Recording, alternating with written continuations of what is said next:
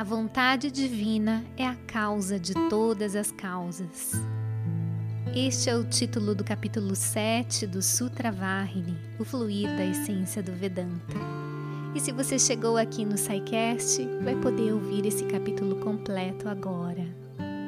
Que você possa desfrutar e se inspirar, ser feliz por ter acesso a esse manancial de sabedoria.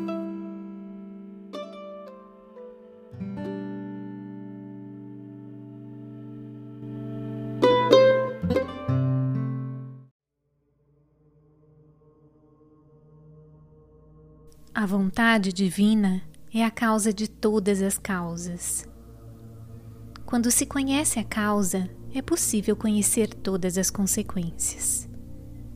O universo inteiro quer dizer o móvel e o imóvel, tudo que se formou a partir dos cinco elementos primordiais foi projetado pela vontade divina.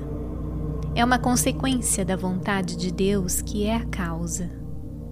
Nenhuma consequência pode acontecer sem uma causa precedente. Entretanto, a causa tem dois aspectos: a causa material e a causa eficiente. A causa material é preliminar, anterior ao produto. É base total, o todo em que o produto repousa. Considere uma xícara de prata, por exemplo. A xícara não tem existência separada da prata. Quando a prata, que pode ser moldada em xícara, está ausente, o produto também está ausente. A prata é a causa material. Em outras palavras, antes que a forma se torne, o ser é e deve ser. A xícara é a forma imposta à prata pela causa eficiente é consequência da arte, é artificial. A prata é a causa pré-existente. Um artesão prepara a xícara. Uma vez que a xícara está pronta, o artesão não tem mais nenhum vínculo com ela. Porém, a xícara e a prata terão afinidade para sempre. Deus é a causa material da criação, do cosmos, do universo. É a substância, a base e a causa material é também a causa eficiente, pois ele é ao mesmo tempo transcendental e fenomenal, tanto ser quanto vir a ser. Como a prata na xícara, o cosmos em sua totalidade é Deus. Ele se manifesta como tudo isso, quis tornar-se tudo isto. Em cada coisa, ele, a verdade suprema, é imanente. Na ausência dessa verdade suprema, nada pode existir.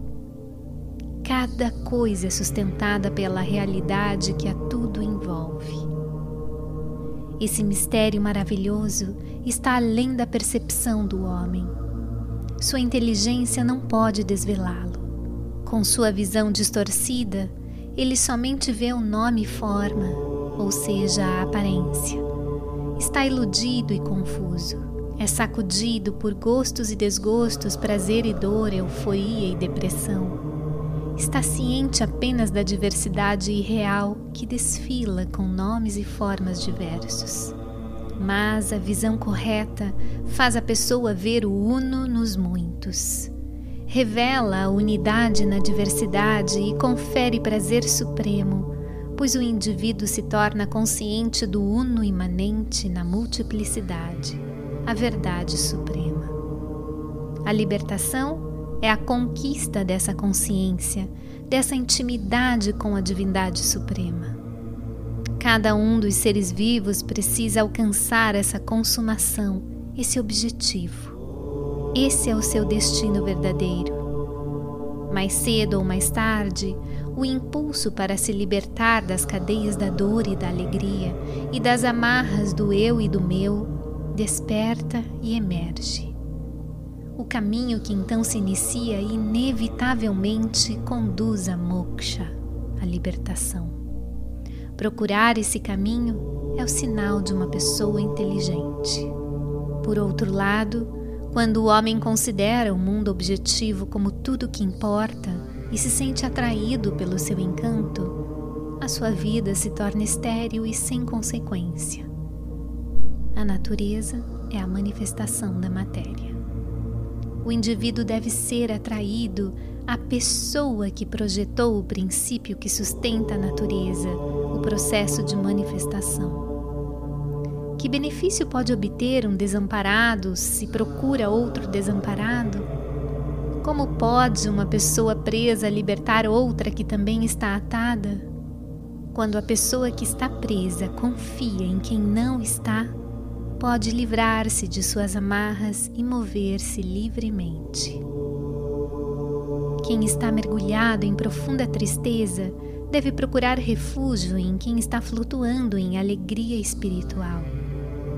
A escravidão mantém o homem mergulhado em sofrimento, ao passo que o Senhor é a felicidade total personificada. E, consequentemente, somente se pode ser completamente curado da dor recorrendo à fonte inesgotável de prazer, que é o Senhor. E o que é exatamente a libertação? Moksha? É a libertação da dor ausência de pesar e conquista de bem-aventurança. O Ser Supremo, o Soberano Senhor, é a encarnação da doçura indivisível, a caixa forte da bem-aventurança. Assim, aqueles que procuram e alcançam sua graça conquistam a própria eternidade. A eternidade assim conquistada não tem lugar para as percepções sensoriais de som, toque, forma, gosto e cheiro. Não tem princípio nem fim. O homem deve, firme e gradualmente, esforçar-se para conquistar essa vitória. Deve prosseguir passo a passo, do denso ao sutil, do sutil ao causal, e do nível causal deve finalmente se fundir com a causa primordial. Ou seja, a viagem espiritual deve ser do denso ao sutil, ao causal e por fim a fusão com a causa suprema. Esse é o caminho normal. Entretanto, os seres humanos comuns se esforçam para obter felicidade material e prazeres exteriores. Não procuram a alegria espiritual, a Nanda, que o Atma, a sua realidade interna, pode conceder.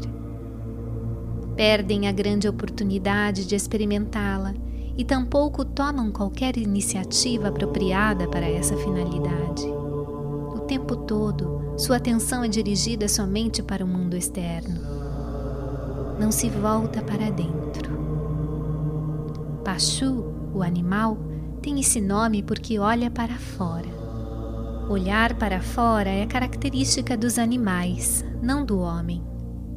Os importantes órgãos da percepção sensorial no corpo humano, como o olho, o nariz, a língua, são todos abertos para fora, a fim de contatar objetos externos.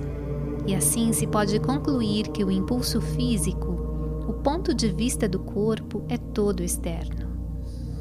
O mundo interno não é tão facilmente acessível como é o mundo exterior. Talvez somente um entre muitos, um em um milhão, contate e conquiste essa realidade átmica interna por meio da visão interior. Esse é o homem sábio. A pessoa nascida com a percepção da missão verdadeira da vida humana tem que conquistar o objetivo, a meta da alegria espiritual, a felicidade eterna e fundamental. Essa é a realização suprema que torna a vida válida, significativa e digna de ser vivida. De fato, o mundo externo e o mundo interno não são distintos e distantes. Estão indissoluvelmente unidos um ao outro. A crença do homem comum é que o corpo é o meio com que se vê, ouve, experimenta e sente prazer. Mas não porque há outra força que governa e regula os sentidos, a mente e o intelecto. Essa força é o eu divino, é o Atma. Portanto, o Sutra que consideramos aqui orienta o homem a perceber isso e, com essa consciência constante, deve contatar o mundo através dos sentidos da mente e do intelecto. A chuva que cai na encosta da montanha desliza para diversos vales e flui em córregos turvos. A mesma chuva caindo nos lagos de água fresca ou no remanso límpido dos rios permanece pura e cristalina. Os sábios que estão conscientes de sua realidade átmica se transformam em representantes da sua pureza, equanimidade e caridade. Estão sempre com a plena consciência do Atma que é o seu núcleo mais interno. Na consciência pura dessas pessoas, há a experiência de identificação, os gostos e desgostos, o sentimento de eu e meu, ansiedade, calma, euforia quando elogiada e depressão quando criticada. Nada disso pode contaminar ou agitar uma pessoa que alcançou esse estado. Esses opostos se tornam equilibrados e são aceitos com equanimidade, como ondas na consciência átmica. Essa é a autêntica atitude do Atma, o olhar interno de Brahman, a divindade suprema na visão unitária.